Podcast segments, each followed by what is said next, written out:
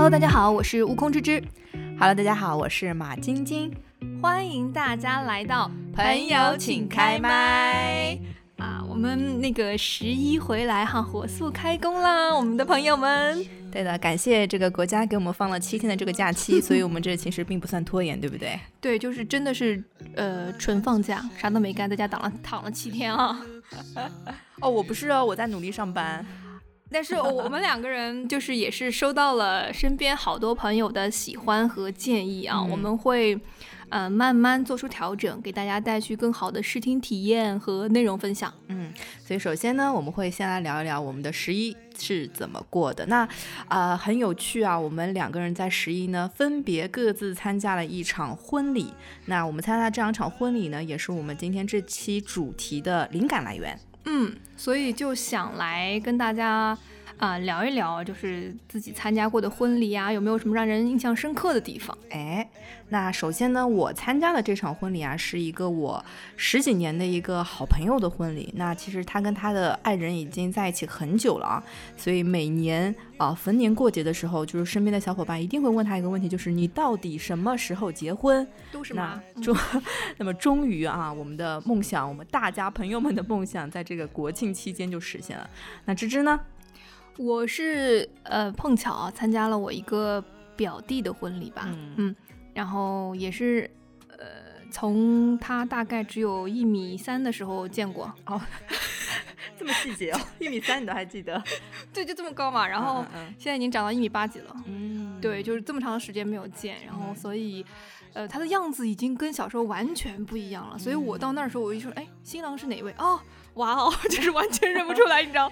然后后面就是让我感感触很深的，就是他们两个人是自己操办了整场婚礼，啊，所以就完全没有让父母去插手啊，所以他们自己主持、自己举办嗯这场婚礼下来，所以我觉得他们还是很用心的。嗯，那我的这位朋友呢，他的这个婚礼，我据呃听说是由父母一手操办的，所以跟这个悟空之之这边的情况会不太一样啊。但我参加这场婚礼的感受，虽然是父母方操办的，我个人还是觉得非常的开心。就一来还是见到了自己很多很久没有见的朋友啊，嗯那第二就是，呃，我参加的这场婚礼的司仪，真的给了我很多的快乐。所以我想问一下，呃，表弟啊，咱表弟这边他自己做司仪是怎么个情况？呃，手卡司仪，手卡司仪，对，就是我觉得非常非常有趣。然后我当时是我们呃来宾坐在侧边嘛，嗯侧边的时候我就看到我那个表弟自己拿着一沓手卡，拿着麦克风、上去就说，哦，呃，大家好，我是今天的新郎谁谁谁，也是今天的司仪 谁谁谁。然后我当时想说，哇哦。好精彩哦！对，我说你要是缺主持人，跟姐说呀，姐可以啊。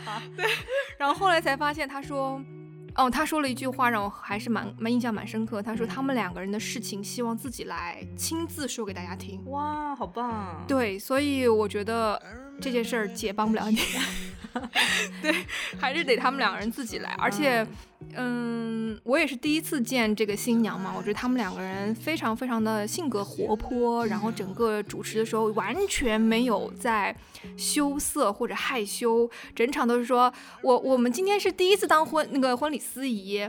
然后也是第一次结婚，所以需要大家极大的掌声跟鼓励。哇哦，就对这个女孩子非常非常自信的在台上说，然后穿着婚纱，你知道吗？拿着麦克风，拿着手卡的，然后自己在那主持。我当时就觉得，嗯，很有想法。对，很有想法。嗯，很棒，很棒啊！然后我参加这个婚礼，之所以我说我对这个司仪印象非常深刻，是因为，呃，首先我刚刚讲的这个婚礼其实是父母操办的嘛，嗯所以我的朋友和新娘子她并没有跟婚呃这个呃司仪在婚前有一个排练。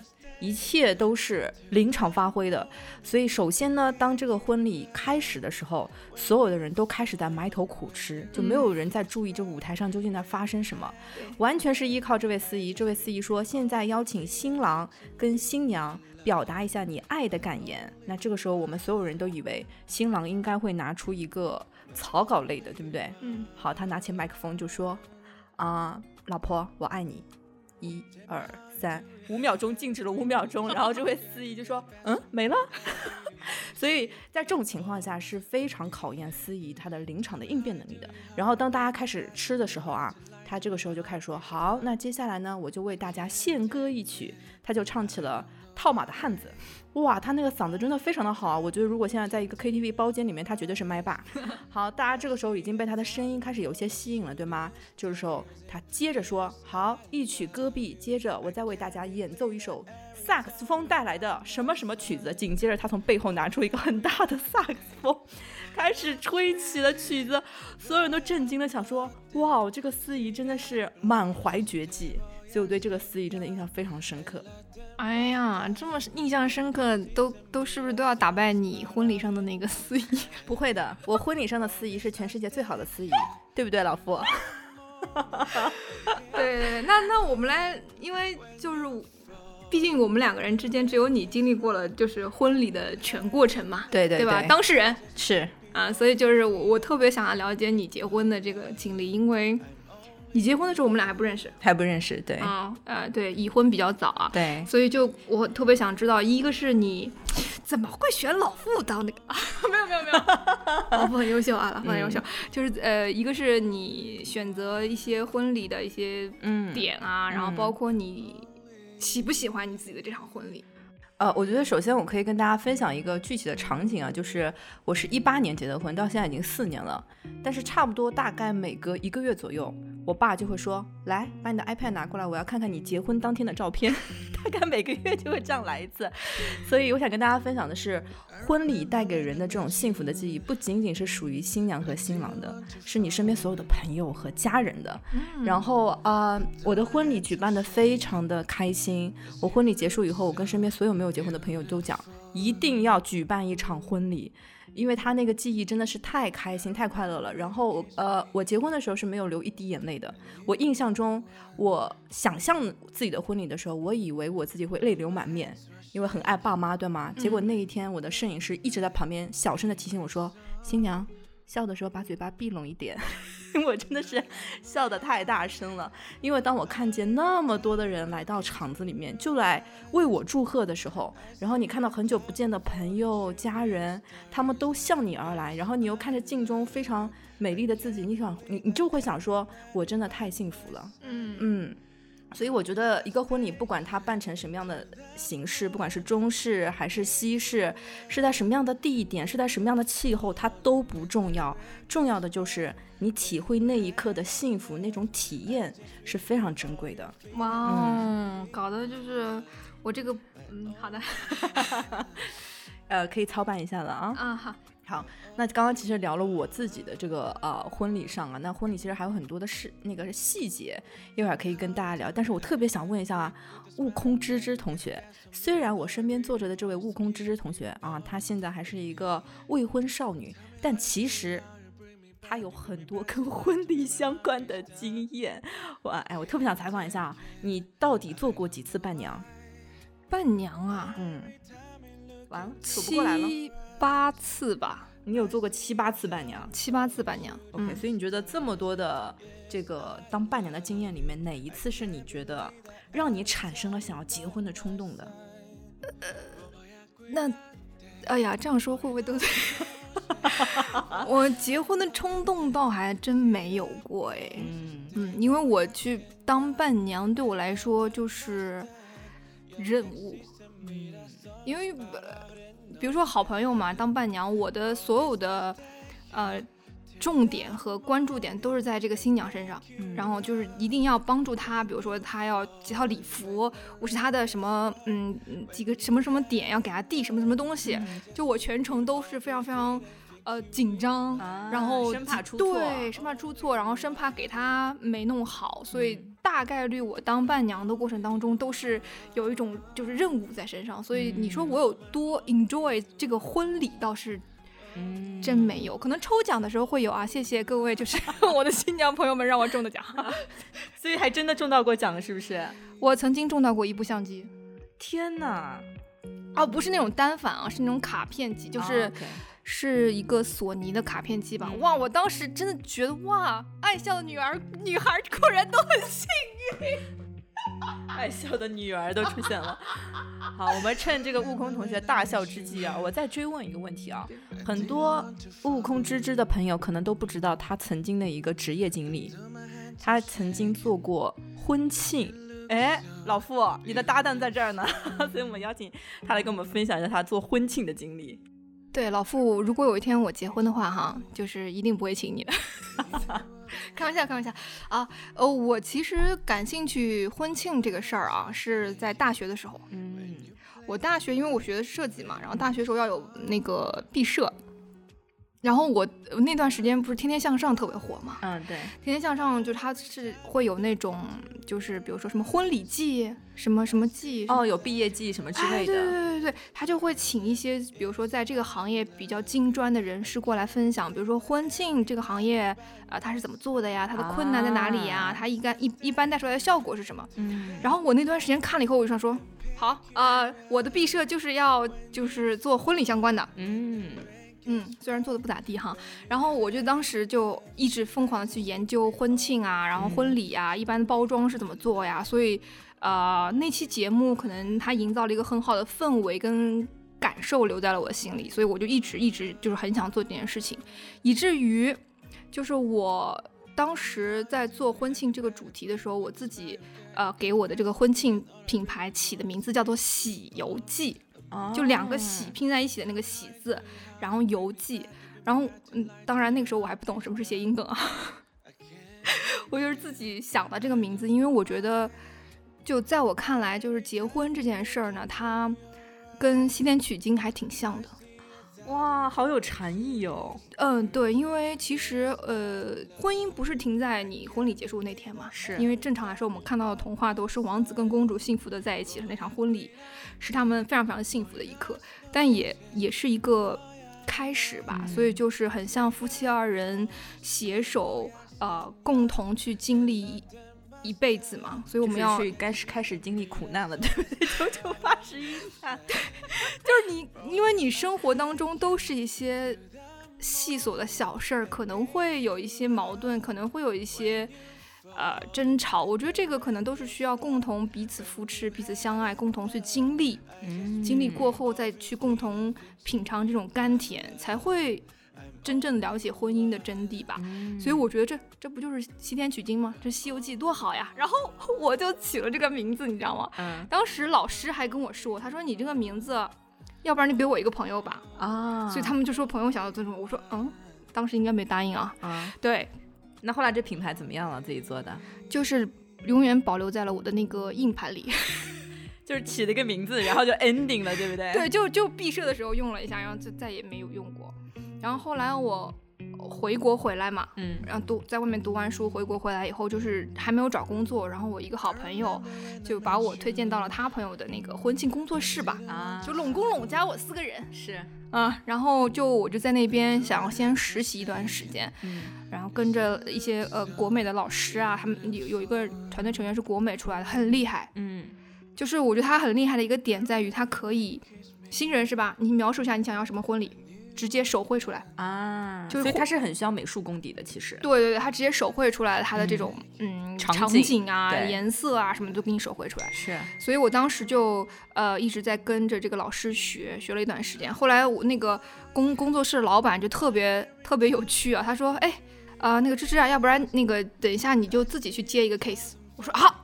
”我说：“我可以吗？”他说：“可以的，你就自己接一个 case，然后去跟跟一对新人。”实践出真知嘛，嗯，你就自己去试一下。然后我是一直就是在纸上谈兵，然后终于要就是开战了，你知道吗？然后我就去接了一个一个一对新人，然后那对新人呢，他其实预算不高，嗯，然后他他们的要求也不多，他们就说，比如说新娘很喜欢小叮当，然后他们主题呢又想用粉色，我说啊，小叮当不是蓝色吗？主题要用粉色，我说哎 这。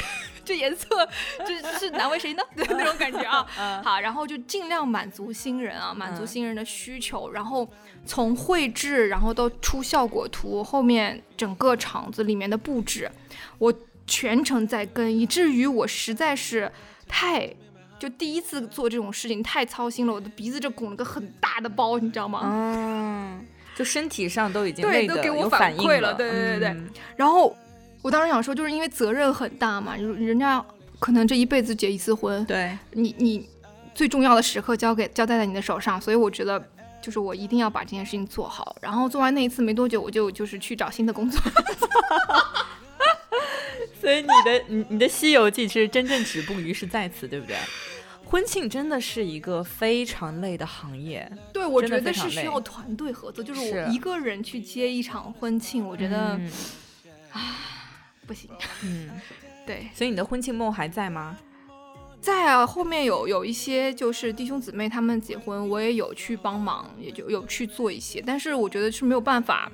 一个人，一个人，我觉得还是要有一个团队。可能你你只负责某一项，然后把它做好，我觉得这样子是比较合理的。是的，是的。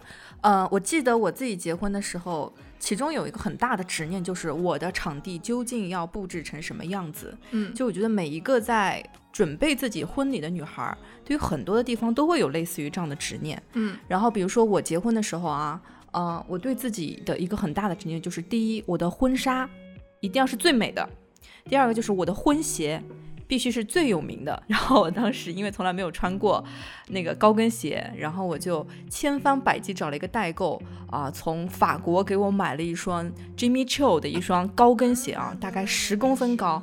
我想说它，因为它 bling bling 的嘛，我就想说我在结婚当天一定要穿着它。嗯。结果第一，我的婚纱会把它盖住，没有人可以看到我的婚鞋穿的到底是什么样子。第二，这双鞋完全不合我的脚。所以我大概就是这双鞋，大概我印象中应该是四千四五千块钱的鞋子，我一次都没有穿。直到有一天我回家以后，我发现我们家的狗子在咬它，已经把它给咬烂了。其实我心里当时就是一点就是那种难过的心情都没有，想说，哎，它发挥了它那个磨牙的作用，其实也还是不错的。解放了，解放了。对，就解放了。所以其实我觉得，嗯，就是在结婚之前的女孩们都会对自己的心理婚礼啊。会有一定的期待和预期，所以我想问一下啊，悟空芝芝同学，如果有一天你结婚，你希望自己的婚礼是什么样的？哭 了哭了。我我其实，呃，在你给我讲你的经历之前，我是不觉得我会需要一场婚礼的。嗯，我一直在思考一个问题：到底婚礼是幸福给我自己看，还是幸福给他人看？嗯。就如果这场婚礼，他，呃，是比如说父母说他可能需要宴请他的朋友，或者是需要广而告之，我觉得这个对我而言意义不大，我是不会去做的。嗯，我觉得可能我会发一个什么电子请帖啊，帮他们去广而告之下就 OK 了，到此为止。嗯，但如果说我觉得就像你说的，呃，你在那一天可以感受到这么多的幸福，然后包括，呃，朋友对你的祝福，我觉得。碰到那个对的人，呃，可以去尝试一下有这样的一场婚礼啊，嗯。嗯，有一个自己的小小的 party 啊，然后跟你非常非常好的朋友，呃，非常 close 的亲戚，然后一起来庆祝，一起来相互了解这样的一个我们的经历，我觉得这个我是愿意的，嗯。嗯，就我我可以跟大家分享一个我爸曾经参加过的特别奇葩的婚礼，那个婚礼的。家长巨有钱，嗯，然后以至于呢，嗯，就是我父母去参加婚礼的时候是不需要给份子钱的，嗯，直接去吃。啊，直接去吃好。然后去去之前呢，男士门口你看，呃，全都是西装，啊，所有到到场的宾客都会有西装可以选吗？没错，what？就是男士，你看你你去量一下你的身 身材怎么样，然后直接拿一双西装穿好了以后进去吃席，吃完席这双这套西装带走。所以你有去吗？我没有，呃，只只只送男士的西装吗？女士呢？女士好像没有吧，女士可能比较复杂一点，男士是有的。嗯，那我觉得我到场的话，我也愿意穿男士的西装。对对，就是我穿西装样子也还可以啦。对对，就无论如何要凯一点儿，对对，就各种，然后包括他们那种。礼品啊什么的都会超乎你原本认知的想象哦。就我原本这也是我喜欢参婚参加婚礼的原因之一。我太爱那种就拆喜糖的那种感觉了，是吧？我我就是喜欢中奖啊，其他的。对，然后这种这种还真是我听的时候我都觉得啊，这得准备多少西装，而且他们。不是宴请几十个人，嗯，因为他们家非常的那个，嗯，你懂的。然后他们就是双方会宴请好几百个人，嗯，我想说，天哪，这得多少套西装？嗯，不同尺寸的已经搞好。我知道了，他们家就是做服装生意发家的，我猜哈。哟，你这个可能还真问到点儿上了，我也不知道。所以我当时就觉得这个婚庆这事儿，嗯，还是得这个当事人，嗯，是有他的想法跟他的主见的，千万不要就是因为老一辈他可能会觉得就是要面子啊，或要排场。对，那我觉得这种浪费是没有任何必要的。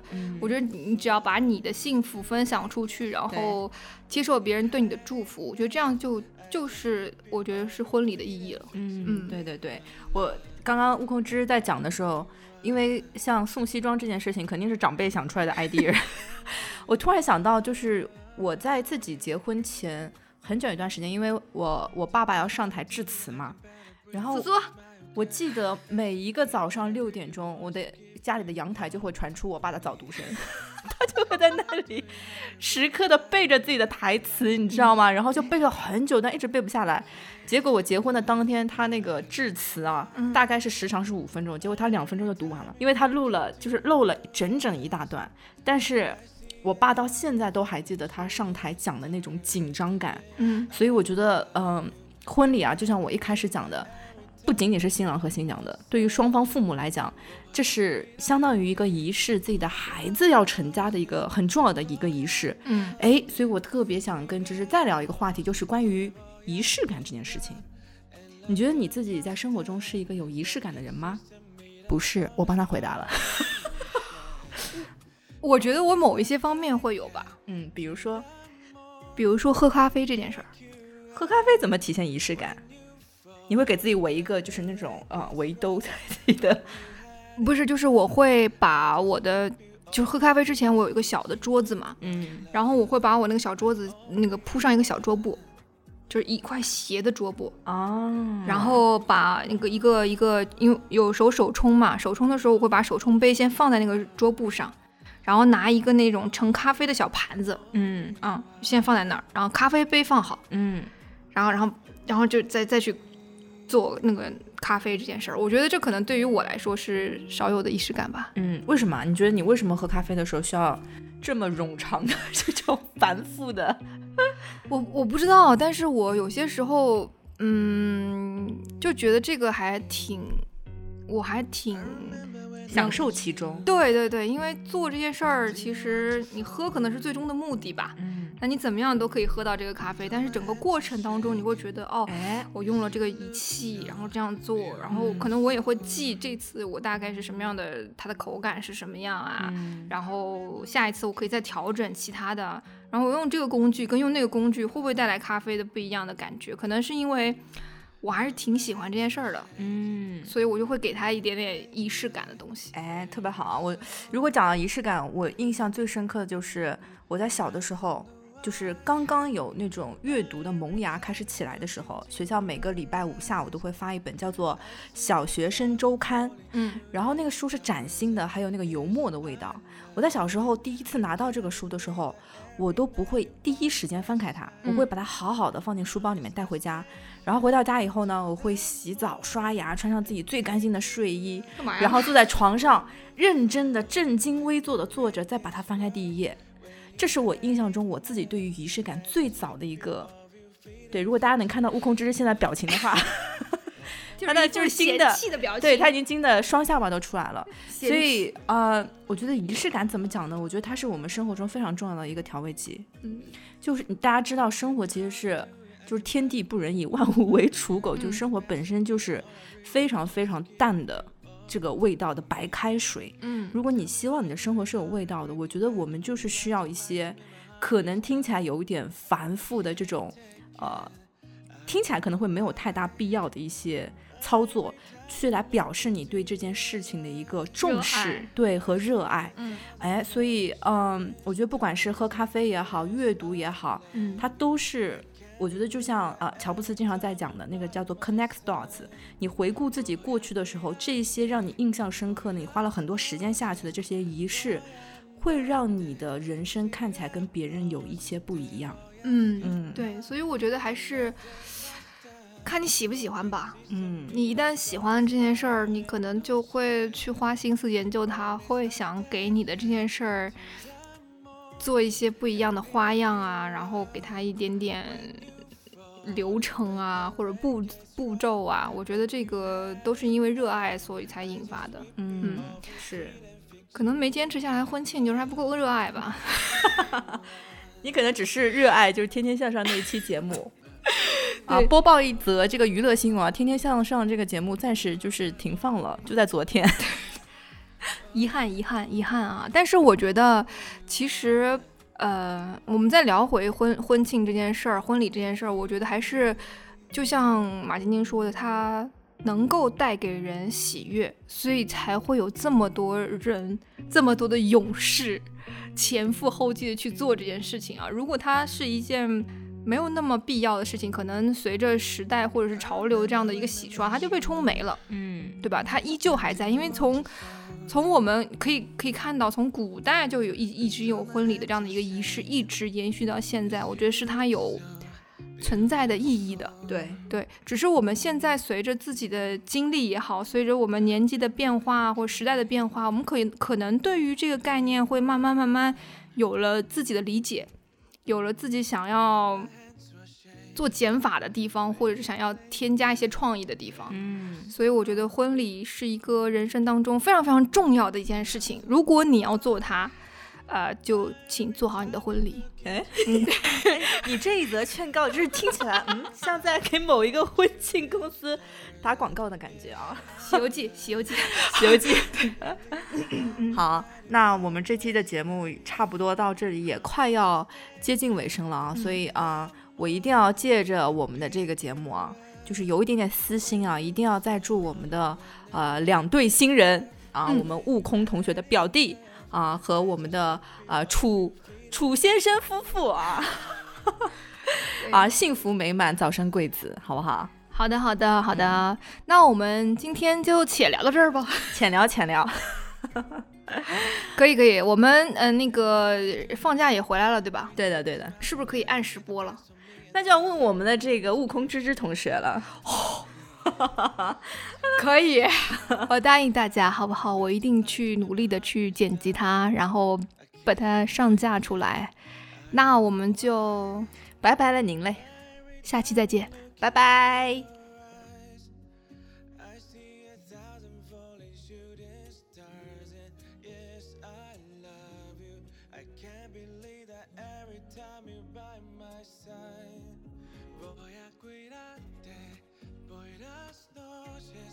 voy a amarte si reproches te voy a enseñar en la tempestad. Y aunque existen mil razones para noche promise I stay here till the morning and pick you up when you